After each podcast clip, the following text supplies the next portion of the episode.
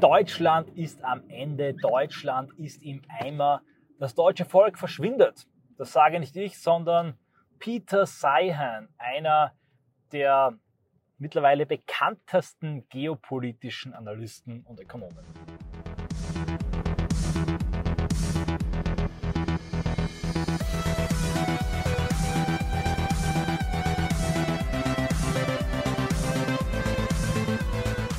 Peter Sayan, ich gestehe es, war auch durchaus mitprägend äh, für meine, ähm, meinen geopolitischen Crashkurs, den ich mir aber selber angedeihen lassen in den letzten äh, drei Jahren, erzwungenermaßen durch die rezenten Ereignisse in der Geopolitik. Das heißt nicht, dass mich das Thema vorher gar nicht interessiert hat. Ich hatte schon meine Texte von Karl Schmidt und Dugin dazu gelesen, aber tatsächlich habe ich viel mehr dazu gelesen, vor allem auch in dem, ich gebe es zu, der Lehrstelle der Wirtschaftspolitik in den letzten Jahren. Und dazu gehört natürlich auch die populärwissenschaftlichen Bücher von Peter Seihan, die ich allesamt gelesen habe in den letzten drei Jahren.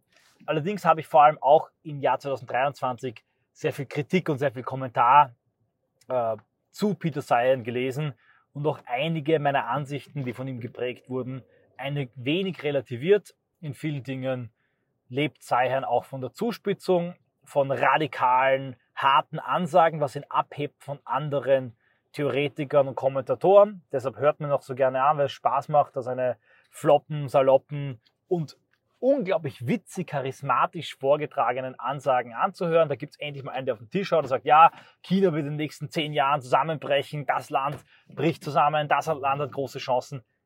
Endlich spricht er einer mal Klartext. Das war oft mein Gefühl, wenn ich sein gehört habe. Aber natürlich, man merkt halt auch, warum viele geopolitische Analysten nicht so Klartext sprechen wie Seihan. Man liegt dann oft auch klar daneben. Seine Grundthese allerdings, zu der ich auch einige Videos und ähm, einige Audioanalysen gemacht habe, die Deglobalisierung, die sehe ich allerdings in dem, was in den letzten drei Jahren geschehen ist, klar bestätigt. Also ich finde, dass Sayan hier mit diesem Punkt durchaus recht hat. Ich will darauf jetzt aber nicht eingehen. Ich kann nicht in jeder geopolitischen Audioanalyse immer wieder erneut auf das Phänomen der Deglobalisierung eingehen. Das macht die zu lange. Hört euch einfach meine Audioanalysen dazu an oder schaut euch die spezifischen Videos an, die ich gemacht habe. Ganz simpel, geht einfach in meinem Video-Audio-Kanal, dem euch gerade befindet, wenn ihr es auf Telegram anhört, auf die Suchfunktion und gebt ein Geopolitik oder Deglobalisierung. Da findet ihr dann die Videos und Audioanalysen, die ich zum Thema gemacht habe. Hier will ich dagegen eingehen auf ein Video, das Seihan gemacht hat, zwei Videos eigentlich mittlerweile, in denen er die Zukunft Deutschlands in düsteren Bildern malt. Aus seiner Sicht ist Deutschland demografisch am Ende und hat den Rubikon eigentlich in den 1980ern bereits überschritten. Deutschland hat nicht mehr genug junge Menschen, vor allem Männer, um Produkte, die erzeugt werden, auch zu konsumieren. Deutschland betreibt eine suizidale Energiepolitik, die ebenfalls das deutsche Wirtschaftsmodell ruiniert und vor allem durch die Effekte der Deglobalisierung, also die äh, fehlende Verlässlichkeit und Sicherheit des globalen Handels ist das gesamte deutsche Wirtschaftsmodell, das sich entmilitarisiert in diesen Welthandel voll integriert hat, ebenfalls gefährdet. Sayan spricht wörtlich in seinem Video vom Verschwinden der deutschen Ethnie, des deutschen Volkes in einer Geschwindigkeit, Masse und Größe, wie man es in der Menschheitsgeschichte nicht erlebt hat in den nächsten Jahrzehnten und im 21. Jahrhundert. Und er analysiert relativ neutral auf seine zynische, humorvolle Art und Weise, sehr viel schwarzer Humor in Science-Videos, welche Auswirkungen das seiner Meinung nach auf Europa insgesamt und die Welt haben wird. Sion ist dabei beileibe kein Rechter. Im Gegenteil, er ist sogar ein großer Freund und ein großer, ja fast schon fanatischer Befürworter von Massenmigration und von Globalisierung. Er sieht die Deglobalisierung als etwas sehr Negatives, das man bekämpfen sollte. Und das ist auch sein blinder Fleck, spricht zum Beispiel regelmäßig davon, dass Frankreich eine stabile Demografie hat und demografisch viel besser dastünde als Deutschland, ohne darauf einzugehen, dass dieses demografische Wachstum durch Ersetzungsmigration und Ersetzungsgeburten herbeigeführt wurde. Die ständigen Riots, die sich Frankreich damit mitimportiert hat, die islamischen Fanatismus, die Spaltung der Gesellschaft, das wird von Seihan kaum angesprochen und wenn, dann aus dieser absurden Brille der strukturellen Diskriminierung, dem Versagen, dem Verbrechen Frankreichs diese jungen afroarabischen Menschen und Männer in die Gesellschaft zu integrieren. Hier ist er also woke, hier sieht er die Realität nicht, wie sie ist und hier hat er eine große analytische Lücke. Er geht auch nicht auf Mentalität und auf IQ ein, er hat hier eine strikte Milieutheorie, frei nach Diamond, Germs, Gun and Steel. Die Kulturen werden mehr oder weniger umfassend von ihrer geografischen Umgebung geprägt, dass aber eine derartige geografische Prägung auch zu einer ähm, Mentalität und natürlich über die Fortpflanzung, die Typenbildung auch zu einer äh, ethnischen, ethnokulturellen Realität werden kann. Darüber verliert sein, wie gesagt, kein Wort. Das ist eine große analytische Lücke und hier schätzt er dann Frankreich und England meiner Meinung nach viel zu positiv ein und geht nicht auf die große Problematik und große Gefahr ein, die multiethnische Staaten mit sich bringen. Es gibt da unzählige Studien dazu, mittlerweile auch eine großartige Metastudie, die ich auch ein paar Mal schon gebracht habe und zitiere, die alle Studien über ethnische Diversität und ihre Auswirkungen auf sozialen Frieden, Wirtschaft, Kriminalität untersucht. All diese Studien und die Metastudie kommen zu einem klaren Ergebnis, ethnische Vielfalt ist schlecht für die Wirtschaft eines Landes, schlecht für die Stabilität und damit schlecht auch für die Zukunftschancen. Das wird aber von Seihan getrost und geflissentlich ignoriert und wenn es wahrgenommen wird, dann nur durch die Brille der großen Herausforderung aller Yashamong, der wir uns stellen müssen und der äh, großen Versäumnis und Versagen der westlichen Staaten, diese jungen, hoffnungsvollen Männer, die Fachkräfte und Goldstücke zu integrieren. Spätestens hier relativiert es sich auch alles andere, was Sion gesagt hat, in meinen Augen jemand, der in diesem Punkt so krass daneben liegt, dem kann man halt in allen anderen Punkten auch nicht mehr blind vertrauen. Blind vertrauen sollte man sowieso gerade in diesen Themenfeldern und Bereichen niemanden. Dennoch liegt Sion bei den Basics, wie man so unschön sagt, häufig goldrichtig und was er über Deutschland sagt im Video, ich habe es hier verlinkt, auch das ist nicht von Hand zu weisen. Er hat hier schlicht und ergreifend recht. Besonders erfrischend ist auch die Ehrlichkeit und Offenheit, mit der Seihan spricht und dass er das machen kann, ohne dass es überhaupt in Deutschland Empörung auslöst, zeigt einfach, wie tief das deutsche Volk schon herabgesunken ist und wie sehr es sich im Sklavenstatus eingewöhnt hat und wie sehr die eigene sklavische Felachen-Elite die letzten patriotischen Kräfte in diesem Land auch unter zensorischer Kontrolle hat. Ein paar Beispiele gefällig.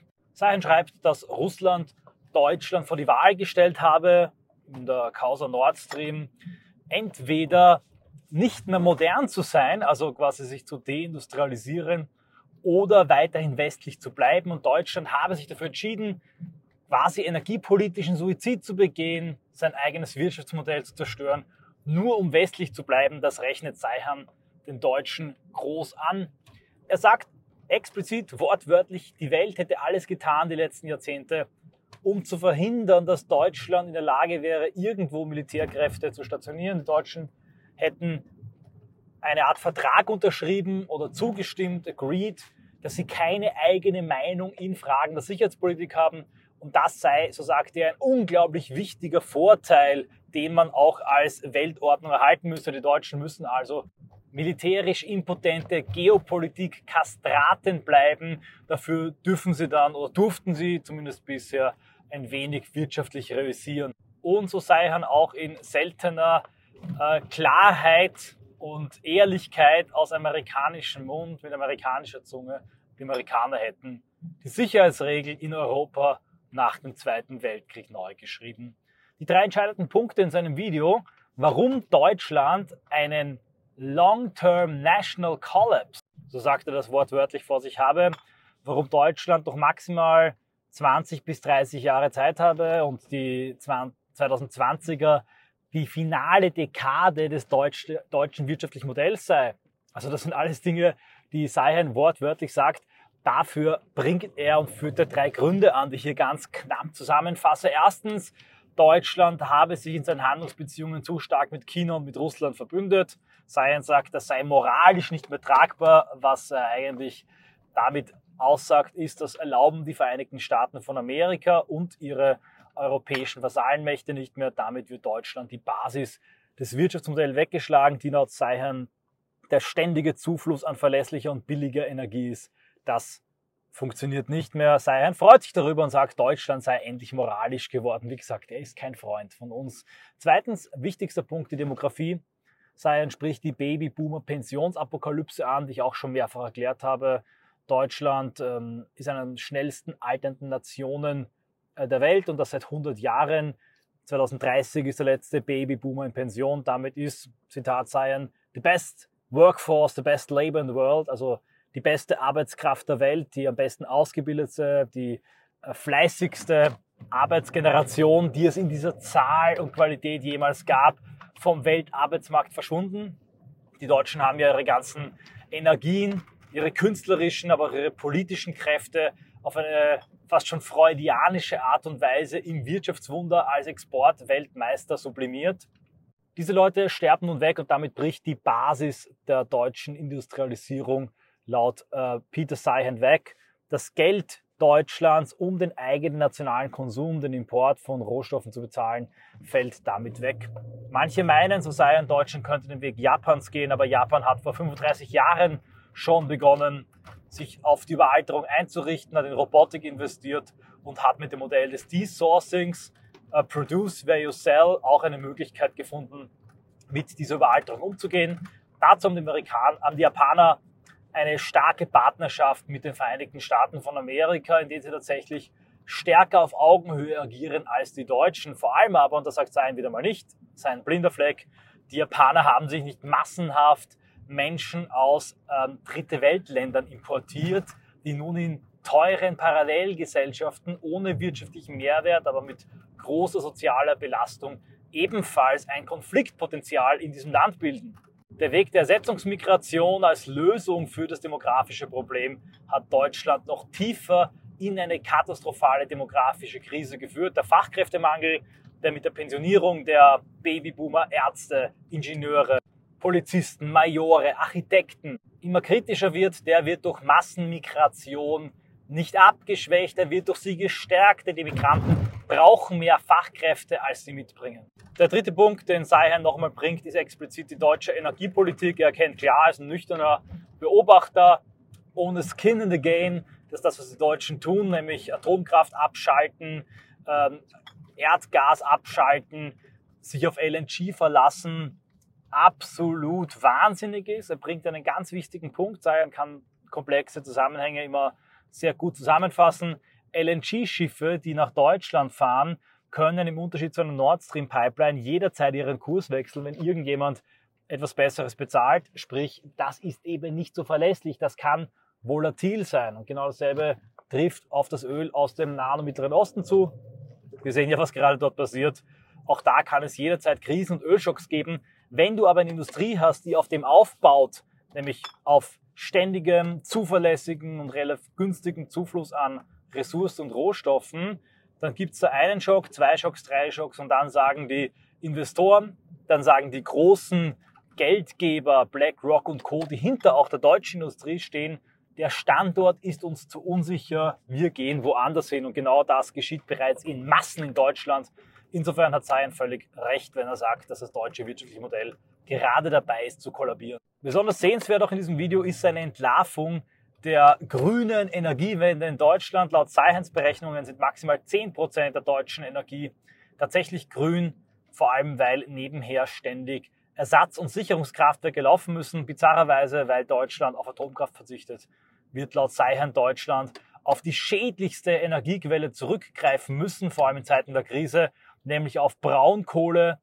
Und er sagt, wenn Deutschland die Wahl hat, entweder in einer blutigen Deindustrialisierung zu versinken, Krankenhäuser nicht mehr mit Strom versorgen zu können, die Straßen nicht mehr beleuchten zu können, dann wird Deutschland Kohle verbrennen und damit erzeugt die grüne Politik genau das Gegenteil von dem, was sie wollte. Ein Punkt, der in anderen Büchern von Seihen stärker gemacht wird, in diesem Video nicht so stark rauskam, ist die Tatsache, dass wir in einer sich deglobalisierenden Welt leben, in der Amerikaner, Chinesen, BRICS, verschiedenste Staaten, Russland immer stärker auf sich selber schauen immer stärker in Autarkie investieren und damit auch ein Staat, der massenhaft auf Import und Export baut und der damit in die eigene Kalkulation mit einbezogen hat, dass in den nächsten 10, 20, 30, 50, Jahrhundert Jahren die ganze Welt ein friedlicher Marktplatz bleiben wird, dass ein solcher Staat auch auf Sand gebaut hat.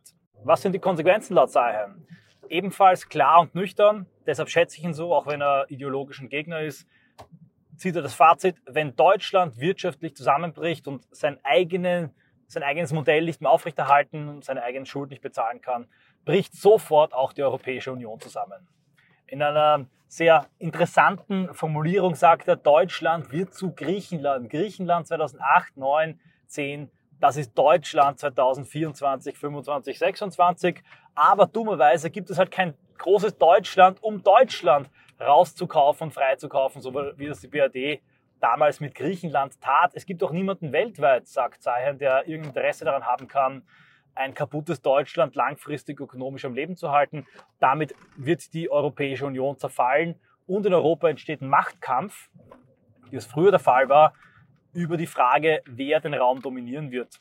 Die USA, sagt Zion, wird kein Interesse daran haben, Europa wirklich langfristig zu dominieren. Ihr Fokus liegt im Bereich von Nordostasien, insbesondere in der Einhegung Chinas, aber die Vereinigten Staaten von Amerika werden, und auch hier wieder eine verblüffende Ehrlichkeit, ein Interesse daran haben und haben ein Interesse daran, dass es keine dominante Kraft in Europa gibt und dass niemand Europa dominiert. Hier, sagt Zion, werden, wie das früher schon der Fall war, auch in einem zerfallenden, schwachen Deutschland in Europa, Frankreich und England um die Vorherrschaft und die Dominanz kämpfen. Ja, wie ich schon bereits gesagt habe, aufgrund seiner demografischen Blindheit bewertet Frankreich als zu positiv in meinen Augen. Aber natürlich ist nicht von der Hand zu weisen, dass Frankreich im Unterschied zu Deutschland eine eigenständige Geopolitik, Atomwaffen, eine Marine und im schlimmsten Fall auch die Fähigkeit hat, die eigene Energieversorgung militärisch sicherzustellen. Entscheidend in diesem Machtkampf zwischen Frankreich und England um die Dominanz Europas wird, so sei sein, auf welche Seite sich die vielen kleinen Staaten schlagen. Deutschland ist aber am Ende, wir erleben the end of Germany as an ethnicity. Das sagt Seihen, einer der meist rezipiertesten, wichtigsten geopolitischen Analysten der Welt. Tatsächlich könnten wir, und ich habe schon bereits angesprochen, man muss Seihen ein bisschen kritisieren für seine Superlativer, könnten wir eine Disintegration der deutschen Staatlichkeit erleben, wenn einfach das Spielgeld wegfällt, wenn die Babyboomer in Pension geben, wenn all diese suizidale, verrückte Politik nicht mehr das hat, worauf sie aufgebaut hat, wovon sie bisher gelebt hat, nämlich die Substanz, die materielle und geistige, moralische und demografische Substanz, die Jahrhunderte an Konservativismus vorher aufgebaut haben. Für uns als Opposition ist diese systemische Krise wichtig und entscheidend. Wir müssen verstehen, dass wenn wir als Oppositionsparteien, als Oppositionsbewegung zu früh und vielleicht sogar unter Preisgabe unserer tiefschürfenden Kritik, unserer alternativen Identitäts- und Remigrationspolitik uns kaufen lassen und Teil von einem System werden, dass wir mit ihm untergehen werden. Wir müssen verstehen, dass ganz egal, was man macht und welches Ruder man herumreißt, diese Katastrophe, diese negativen schädlichen Entwicklungen, die seit Jahrzehnten vorbereitet wurden, schwer bis gar nicht aufzuhalten sind. Das ist also durchaus sinnvoll und mit diesem Hinweis und Wink will ich die Audioanalyse beenden, dass diejenigen, die das Chaos, die deutsche Katastrophe, die deutsche Agonie, die deutsche Schmach verursacht haben, auch genau diese bittere und miese, giftige Suppe auszulöffeln haben.